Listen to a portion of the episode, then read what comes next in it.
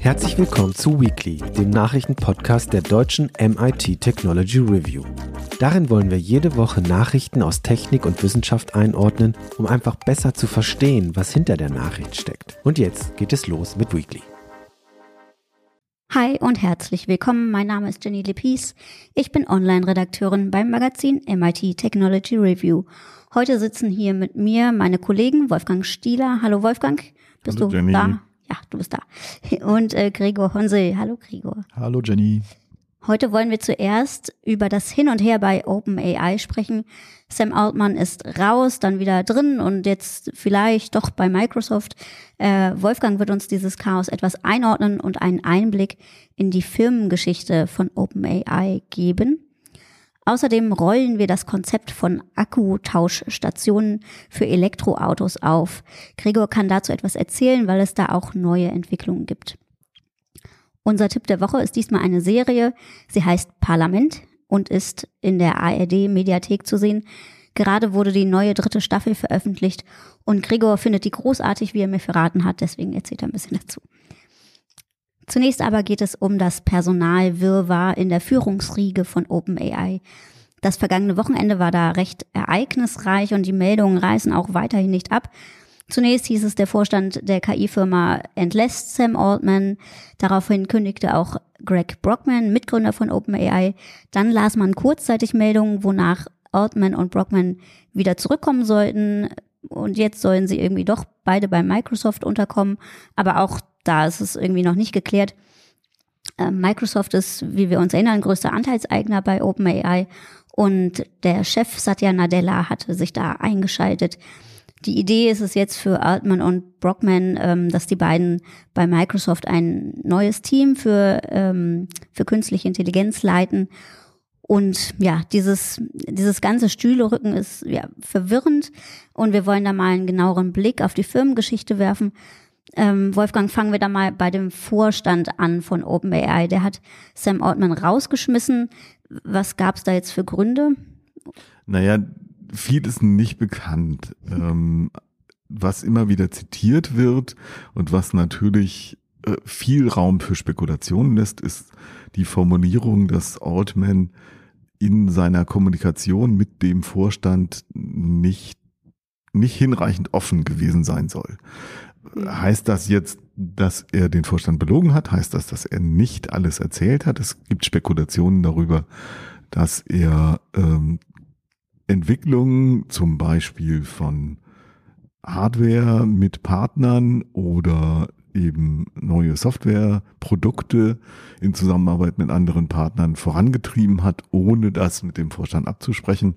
Aber das ist alles Spekulation. Nichts Genaues weiß man nicht. Was heißt denn das jetzt? Oder hat er ähm, bei der weiteren Entwicklung von GPT, also GPT-5, äh, nicht vorbehaltlos die Wahrheit erzählt? Äh, gibt es irgendwelche politischen Absprachen, die er getätigt hat? Äh, wir erinnern uns, dass Sam Altman ja quasi auf so eine Art äh, Blitz-World-Tour war, vor kurzem noch, äh, um sich in die Bresche zu werfen, damit die Regulierung für ähm, große Sprachmodelle nicht zu hart ausfällt einerseits, andererseits aber so, äh, dass OpenAI da vorteilhaft gegenüber der Konkurrenz dasteht. Ähm, ja, weiß man alles nicht. Hm. Verwirrend fand ich jetzt auch, dass in dem im Vorstand auch dieser Ilya Sutskeva äh, drin sitzt, der jetzt aber wieder einen offenen Brief unterschrieben hat, äh, von wegen hier bitte stellt ihn wieder ein. Also irgendwie sind die ist der Vorstand sich da auch nicht ganz einig offenbar, oder? Genau, also eine der gängigen Interpretationen äh, und an der Stelle wird's dann tatsächlich verwirrend. Eine der gängigen Interpretationen von dieser Auseinandersetzung jetzt ist, dass sich da zwei Fraktionen bekämpft haben. Die eine Fraktion mit Sutzkever vorne dran, äh, die ähm, vor allem daran interessiert ist, eine allgemeine künstliche Intelligenz zu entwickeln und dann aber natürlich eine, die der Menschheit nicht schadet. Hm. Äh, ähm, die also äh, dieses Alignment, also diese ähm, dieses Übereinstimmen von Interessen der KI mit, mit Menschen sozusagen das vorantreiben wollen äh, und da ganz sicher sein wollen, dass wenn tatsächlich so eine äh, menschenähnliche Intelligenz oder sogar eine Superintelligenz entwickelt wird, dass die dann ganz bestimmt nicht gegen menschliche Interessen handelt. Ähm, das ist so eine Fraktion, äh, da kommen wir dann in den Bereich, wir haben da auch schon mal drüber gesprochen, mhm. äh, von Leuten, die der festen Meinung sind, dass eben die Entwicklung so einer KI möglich ist und damit dann eben auch ein existenzielles Risiko für die Menschheit darstellt. Also das Risiko, dass die Menschheit komplett ausgelöscht wird. Das geht so in diesen effektiven Altruismus rein. Mhm. Und so, und äh, das sind auch die Leute, die sich dafür ausgesprochen haben, erstmal sechs Monate Pause zu machen. Genau. Äh, äh, und ähm, die andere Fraktion. Die andere Fraktion ist, ist die, die halt äh, in erster Linie mit solchen mächtigen Modellen äh, die Möglichkeit sieht, Geld zu verdienen. Das ist eine fantastische Technologie, mhm. äh, die kann man für alles Mögliche einsetzen äh, und äh, die ist auch nicht äh, gefährlicher oder ungefährlicher als alle anderen äh, modernen Technologien.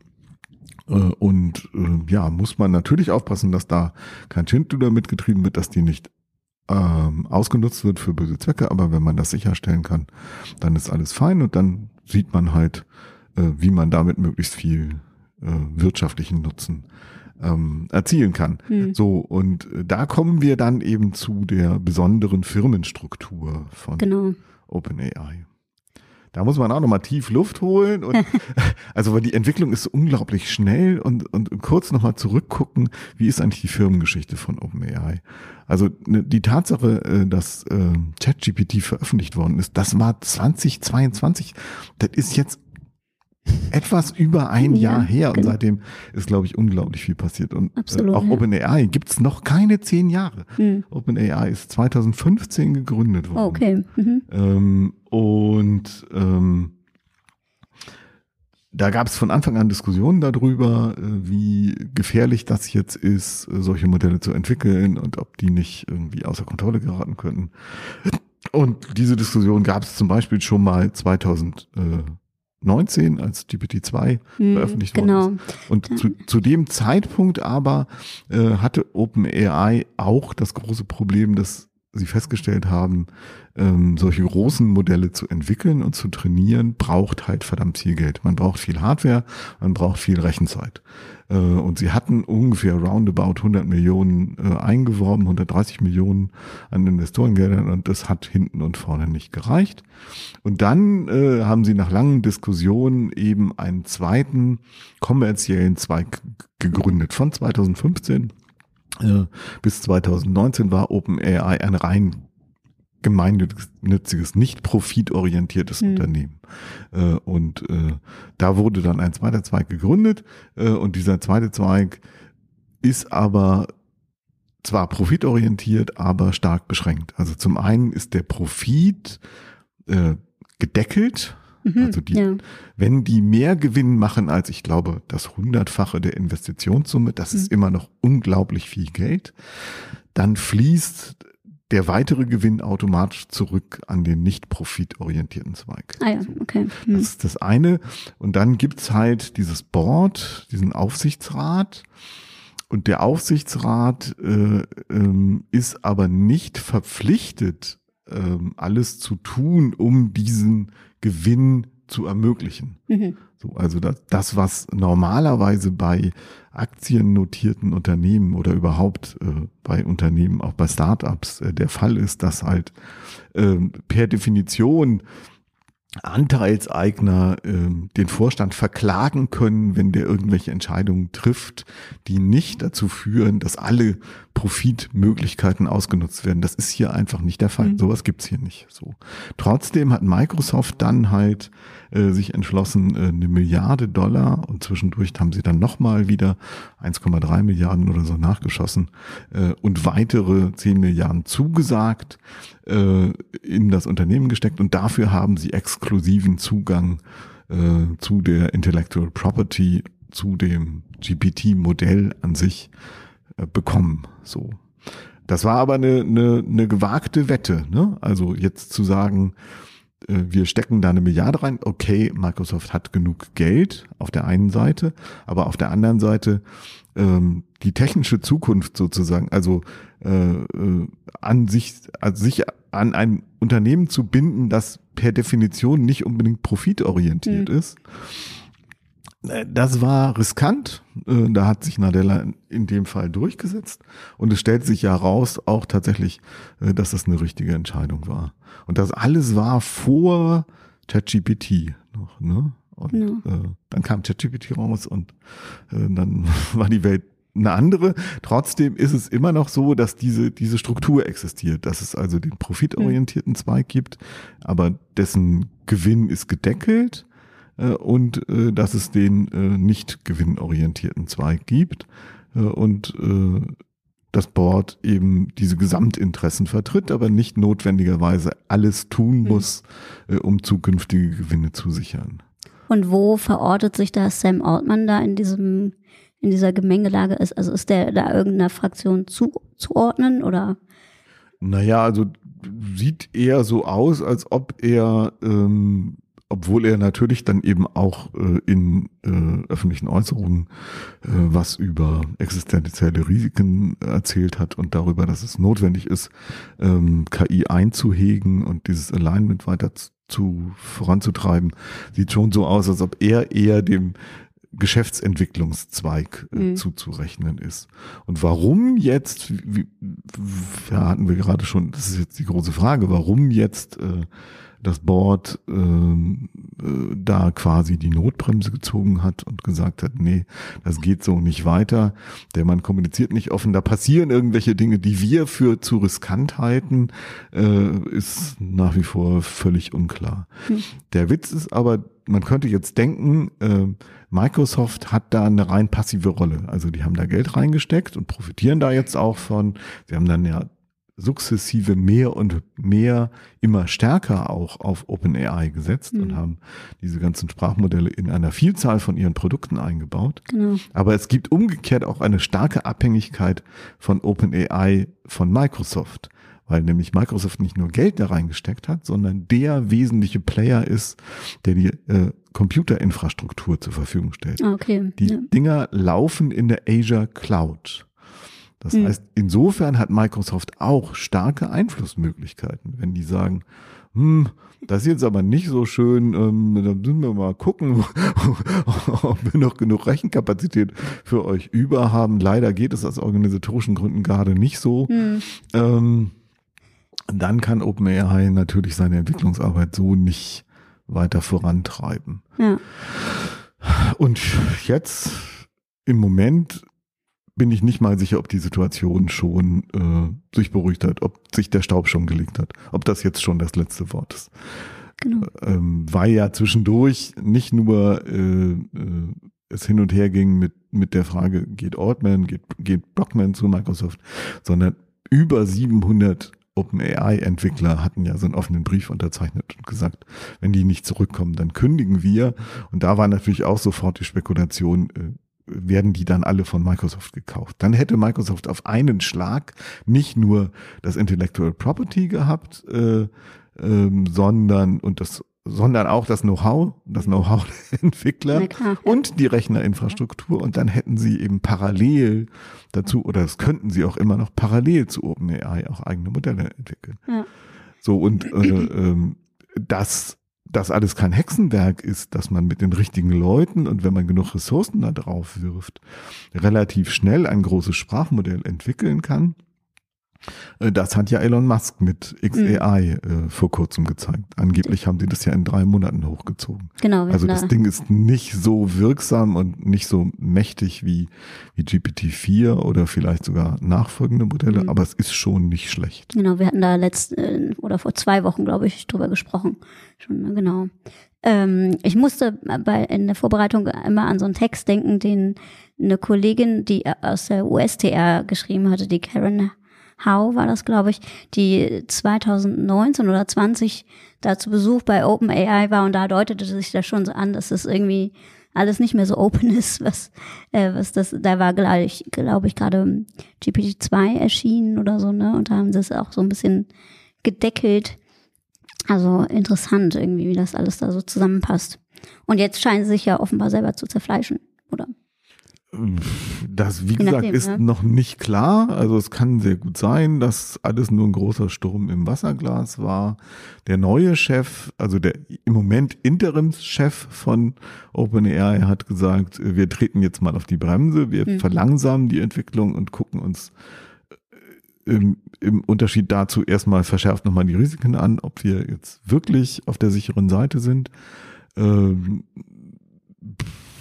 Andererseits hat OpenAI gerade eine ganze Reihe äh, neuer Produkte und Features veröffentlicht, eben mit dieser Möglichkeit für die Kunden ihre eigenen Chat-GPTs zu bauen, so, ein- so ein Baukasten und sie dann auch noch auf spezialisierten Daten halt äh, ähm, weiter zu informieren, also quasi fein zu tunen, ohne komplizierten Zugang über eine Programmierschnittstelle, ohne Programmierkenntnisse ich glaube, da ist tatsächlich eine Menge an Geschäftsmöglichkeit drin. Ich denke, da werden sich viele Leute draufstürzen, auch Startups draufstürzen, die versuchen, da ihr Glück zu machen und ein gutes eigenes GPT äh, zu bauen auf der Basis. Und die runterliegende Engine ist ja immer noch äh, GPT-4.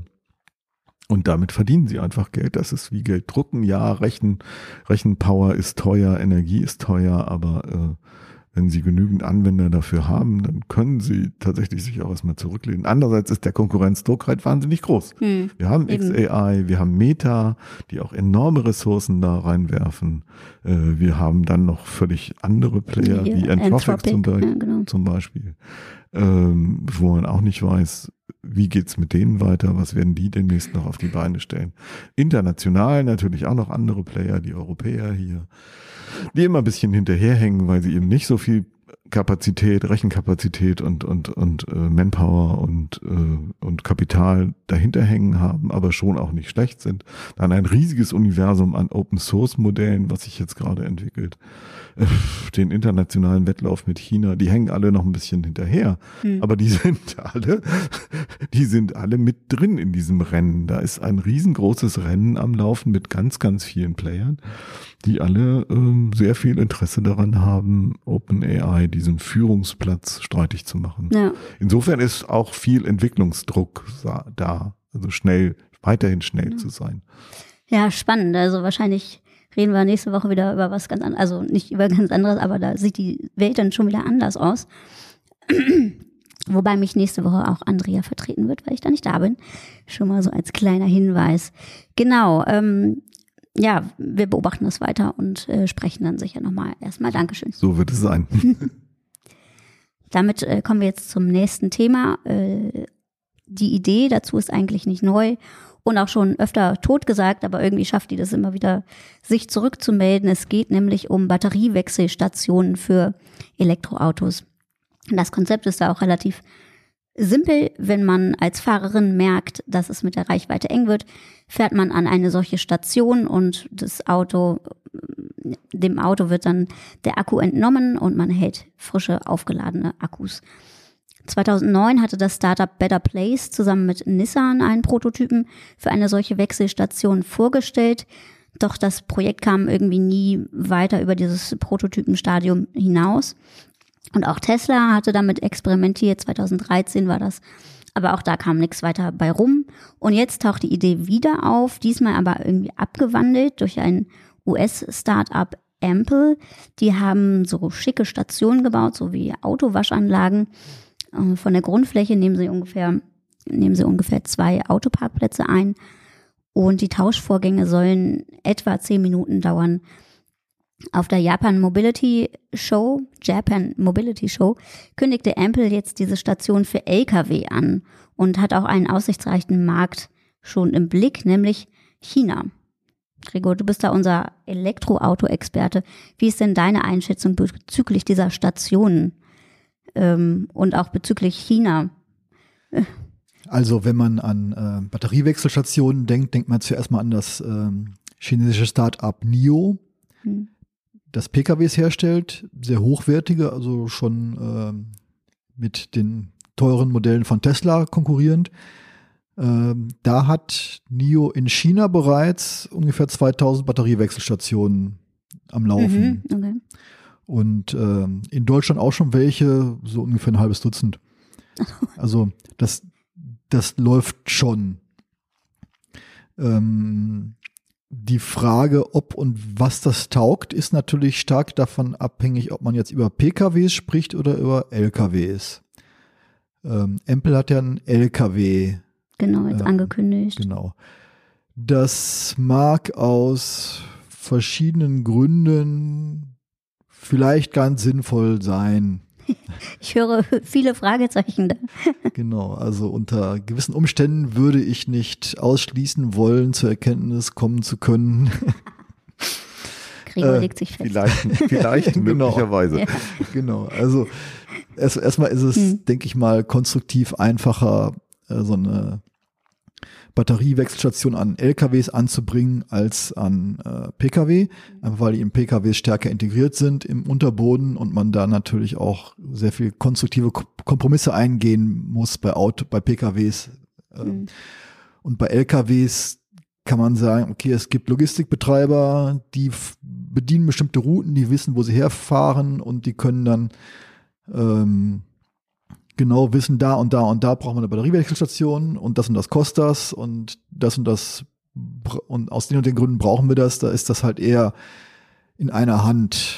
Ähm, in, beim Pkw-Bereich hast du natürlich eine ganz, eine viel größere Menge an Unklarheiten oder an ähm, Sachen, die dagegen sprechen. Also zum einen mal ist das natürlich ein Henne-Ei-Problem. Schon wieder. Ja, genau. Die Henne-Ei ist echt das ein, ein ganz fundamentales. Wir finden sie immer wieder. Mhm. Ähm, genau, also ist ja, ist ja, liegt ja Hand. Äh, wenn du dir so ein Auto kaufen willst, brauchst du viele Batteriestationen, Wechselstationen. Du kannst natürlich auch schnell laden, aber es ist ja dann irgendwie nicht Sinn der Sache, Mhm. wenn ich irgendwie ähm, dann doch wieder zwischen zwei Stationen wieder schnell laden muss. Hm. Also eigentlich, also ich würde mich auf so ein Ding nur verlassen, wenn ich weiß, dass ich mindestens so viele Wechselstationen habe wie Schnellladestationen. Ja. Das ist ein Problem. Und wir wissen ja alle, wie schnell der Ausbau mit Schnellladestationen, wie zäh der vor sich geht. Schnell oder zäh. Ja, genau. Oder, äh, ja, ERC. Und äh, muss man sich vorstellen, statt einer Säule muss da so eine ganzes, so eine Art Doppelgarage, ich glaube, die haben die Fläche einer Doppelgarage, Mhm. so eine Station, musste da vorhalten. Ja. Na super, viel Spaß. Das ist das eine Problem. Das andere Problem ist, dass du auch sehr viel mehr ähm, Batterien vorhalten musst. Also ich glaube so den Mhm. Faktor 1,5 gegen- gegenüber den Autos. Mhm. Und wenn man sich überlegt, dass gerade die Produktion von Batterien sehr teuer und ressourcenaufwendig ist, fragt man sich natürlich, für was genau soll das eine Lösung sein? Also ähm, du brauchst ja noch mehr Ressourcen und noch mehr Rohstoffe pro Auto als ohnehin schon. Mhm. Dann finde ich, ähm, ist es auch, dieses Reichweitenproblem ist ein Pseudoproblem, weil es äh, mittlerweile so hohe Ladegeschwindigkeiten gibt. Also du kannst in 20 Minuten, 20, 30 Minuten Mhm. Von 20 auf 80 Prozent die meisten Autos aufladen. Also das reicht, wenn du irgendwo Pause machst, ist der Akku auch nachher wieder voll. Ja. Also ich weiß von jemandem, der mit dem Tesla 3 von äh, Düsseldorf nach Paris gefahren ist und zwischendurch mal aufladen musste. Mhm. Und zwischen Düs- Düsseldorf und Paris musst du eh Pause machen irgendwann mal. Ja. Und äh, darüber hinaus keine Ladepause mehr brauchten. Also was, wo genau ist das Problem? Mhm. Ja, also Sachen, die gibt's schon, existiert schon. Zumal es ja dann auch wieder zehn Minuten dauert. Das ist ja dann wahrscheinlich für Leute, die, denen das eh nicht schnell genug geht, dann auch wieder nicht schnell genug. Genau, genau. Aber ich jetzt zehn, zehn Minuten für eine Wechselstation oder 20 Minuten für eine Schnellladung. Ja. Und der Fortschritt bei dem Schnellladesystem mit den 800 Volt Systemen äh, schreibt ja immer vor, also immer Mhm. mehr Hersteller setzen auf 800 Volt, womit es dann nochmal schneller geht. Und ähm, das ist nicht wirklich ein, ein Problem, das man mit so einem gewaltigen technischen Aufwand lösen müsste.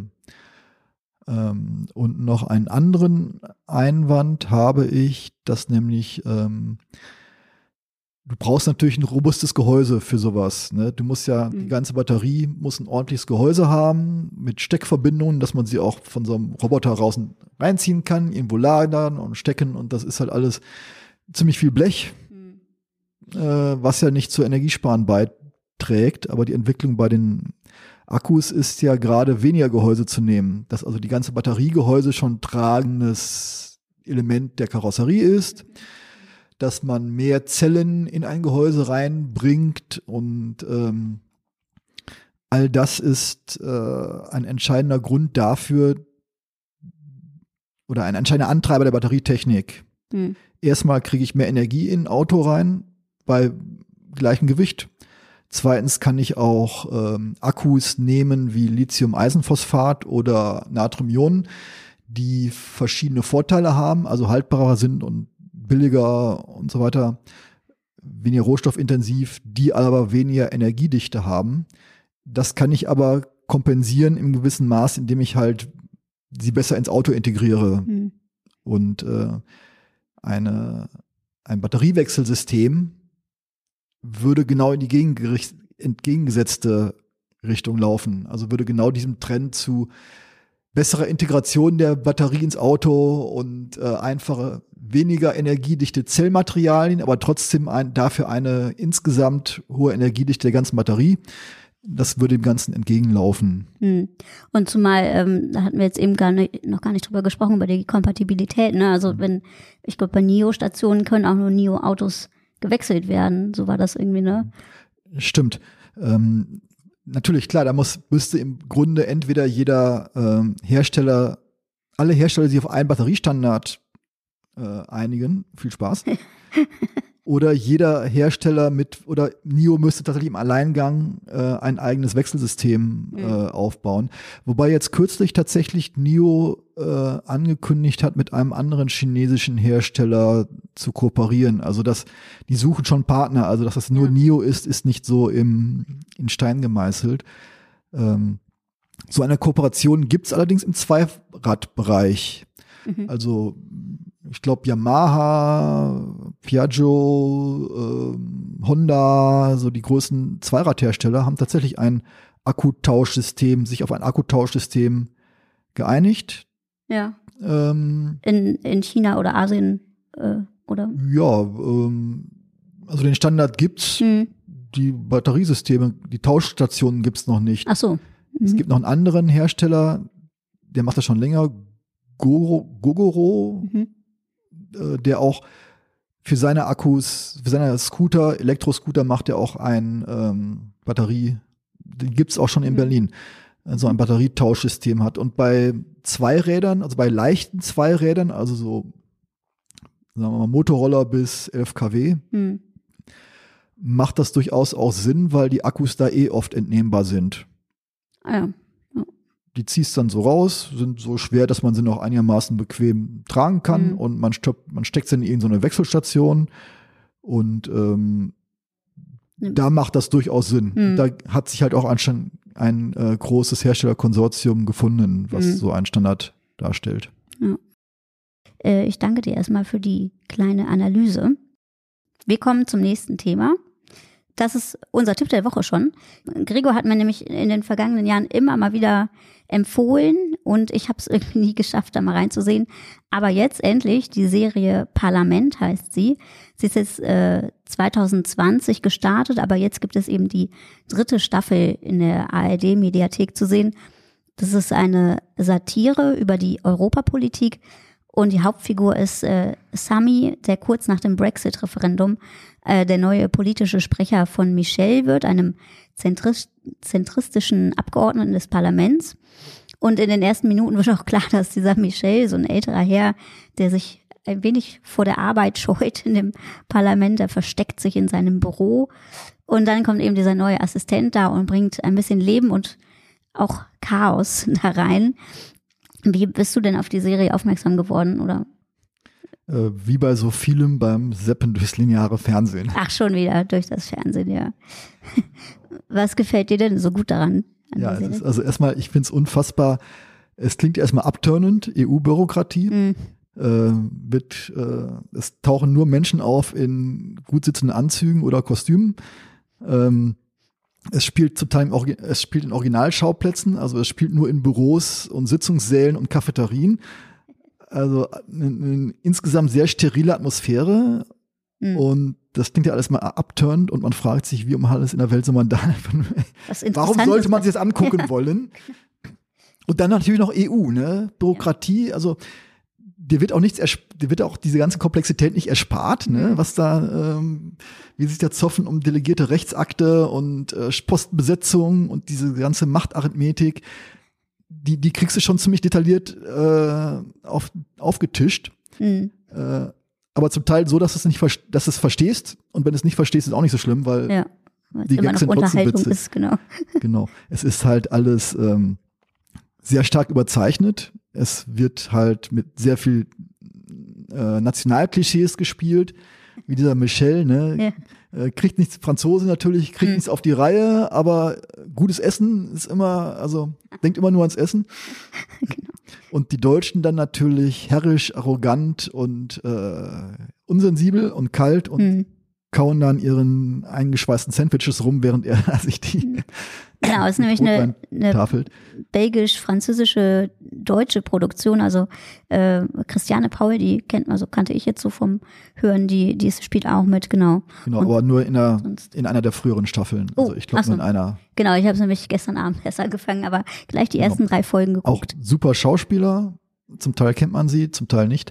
Mhm. Ähm, und äh, na, es ist halt einfach durch diese ganze Überzeichnung, Mhm. ist es einerseits sehr witzig. Also es gibt da eine, einer hat mal in einem seinem Büro eine Rube Goldberg Maschine aufgebaut, Mhm. um die Stellenbesetzung zu äh, die Stellenverteilung zu äh, illustrieren. Also ihr Mhm. kennt das, wo irgendwie eine Kugel irgendwas anstupst und dann fällt Mhm. das Wasser aus und das macht dann eine Kerze aus oder an oder so, bis dann irgendwas, also die Ja. kompliziert möglichste Art, irgendwie einen Lichtschalter zu bedienen oder Mhm. so. Und das fand ich ein Highlight. Und in der letzten Folge also Sachen wie äh, irgendeiner will einen Podcast aufnehmen. Ja. Aber eine britische Journalistin, die Freundin von dem Sami, Mhm. Ja. entdeckt den Podcast und merkt dann aber, dass in den ganzen riesigen Hallen die akustisch so lausig ist, dass nirgendwo ein Punkt, in den ganzen Räumlichkeiten nirgendwo einen Punkt gibt, der man vernünftig Podcast aufnehmen kann und sie bauen dann ein Zelt auf und verkriechen sich dann mit ihren Interviewpartnern im Zelt und er fragt, was ist denn das? Ich so, hier ein Zelt? Nein, das ist ein ähm, Raumakustik. Das ist kein Zelt, das ist ein Raumakustikabsorber. Mhm.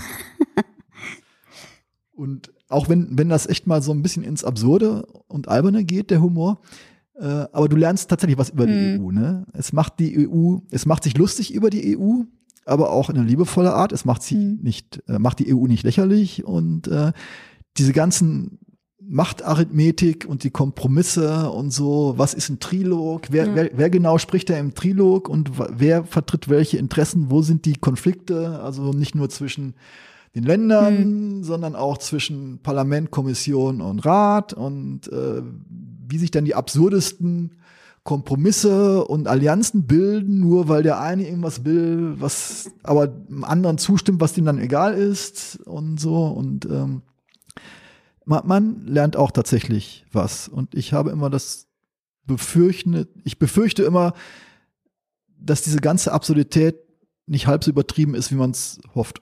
Ja, so, oh Gott, stimmt. Ja, ich hatte auch das Gefühl, dass es so, so Kafkaesk manchmal ist, ne? Genau. Irgendwie so, äh, Ich fürchte aber, dass das tatsächlich noch näher an der Realität ist, als man äh, hofft. ja, ach, sowas finde ich immer schön. Irgendwie durch, äh, durch Übertreibung noch ein bisschen was lernen. Genau. Äh, Wolfgang, kennst du die Serie? Hast du da schon mal reingesehen? Bisher immer noch nicht. Ja, Also auch noch nicht, ja. Gregor hat sie ja wärmstens empfohlen, aber ich habe es noch nicht geschafft. Wobei mir spontan eingefallen ist, weil er gesagt hat, die spielt dann halt in Büros von Sitzungssälen äh, des EU-Parlaments. Äh, ich bin ja ähm, bisschen geflasht gewesen, nicht wegen der Handlung, aber wegen dem Design von Loki, äh, dieser Marvel-Serie, Oh, weil ja. weil die Räume und, und das ganze Interieur, äh, in denen die Serie spielt, sind halt sehr stark beeinflusst von dieser Designsprache der 70er Jahre bei IBM. Also du hast diese warmen Farben, du hast irgendwie viel Kunststoff, der aber dann halt auch als dekoratives Element verwendet wird und so. Insofern bin ich mal gespannt darauf, wie es mir dann mit dem Design des EU-Parlaments geht, weil ganz frisch ist das ja auch nicht mehr, oder? Ja, so würde sagen, mir kommt es relativ zeitlos vor. Aber es ist tatsächlich auch so, dass ich in der letzten Folge, ich glaube, Margarete Vestager als, äh, als herself in einem Cameo-Auftritt gesehen habe. Also die, also es ist wahrscheinlich alles noch ein bisschen näher an der Realität, als man es wahrhaben möchte. Schaut gern mal rein, das äh, klingt sehr gut. Ich habe auch schon die ersten drei Folgen einfach so ne, geguckt. Das geht eine halbe Stunde und dann äh, sehr kurzweilig alles. Zum Abschluss noch den Hinweis auf unsere, unser anderes Podcast-Format, den Deep Dive, der äh, im Laufe der kommenden Woche erscheinen wird, wenn ich mich nicht täusche. Gregor, du kümmerst dich da drum diesmal. Was mhm. ist das für ein Thema? Es geht um eine tatsächliche oder angebliche Renaissance der Luftschiffe. Zeppeline, wie man, oder darf man das sagen? Das ist ein Markenname, ne? Whatever. Nein, Zeppelin ist halt mit starrem, äh, also das ist der Unterschied. starrem Gerüst ja. und äh, nicht zu wechseln mit Blimps, die halt nur aufblasbar sind. Mhm. mhm. Also sich durch Luftdruck ihre Form behalten. Ähm, was auch immer, äh, gibt verschiedene Firmen, die da Neues planen. Ja. Und ich werde mal versuchen, äh, mit dem Organisator, der in Nürnberg eine entsprechende Konferenz organisiert hat, mhm. ähm, da mal rauszufinden, was denn da was da ist. angesagt ist gerade, genau. genau. Mhm. Und noch eine nachgereichte Info von letzter Woche, da wir da irgendwie bezüglich unseres Erscheinungstermins der gedruckten Technology Review nicht ganz sicher waren. Die erscheint nämlich am 14. Dezember und hat einen China-Schwerpunkt. Damit entlasse ich uns alle hier ähm, und wir hören uns nächste Woche wieder, wo mich meine Kont äh, Kollegin Andrea vertreten wird. Vielen Dank euch zwei. Bis dann, wiederhören. Ciao.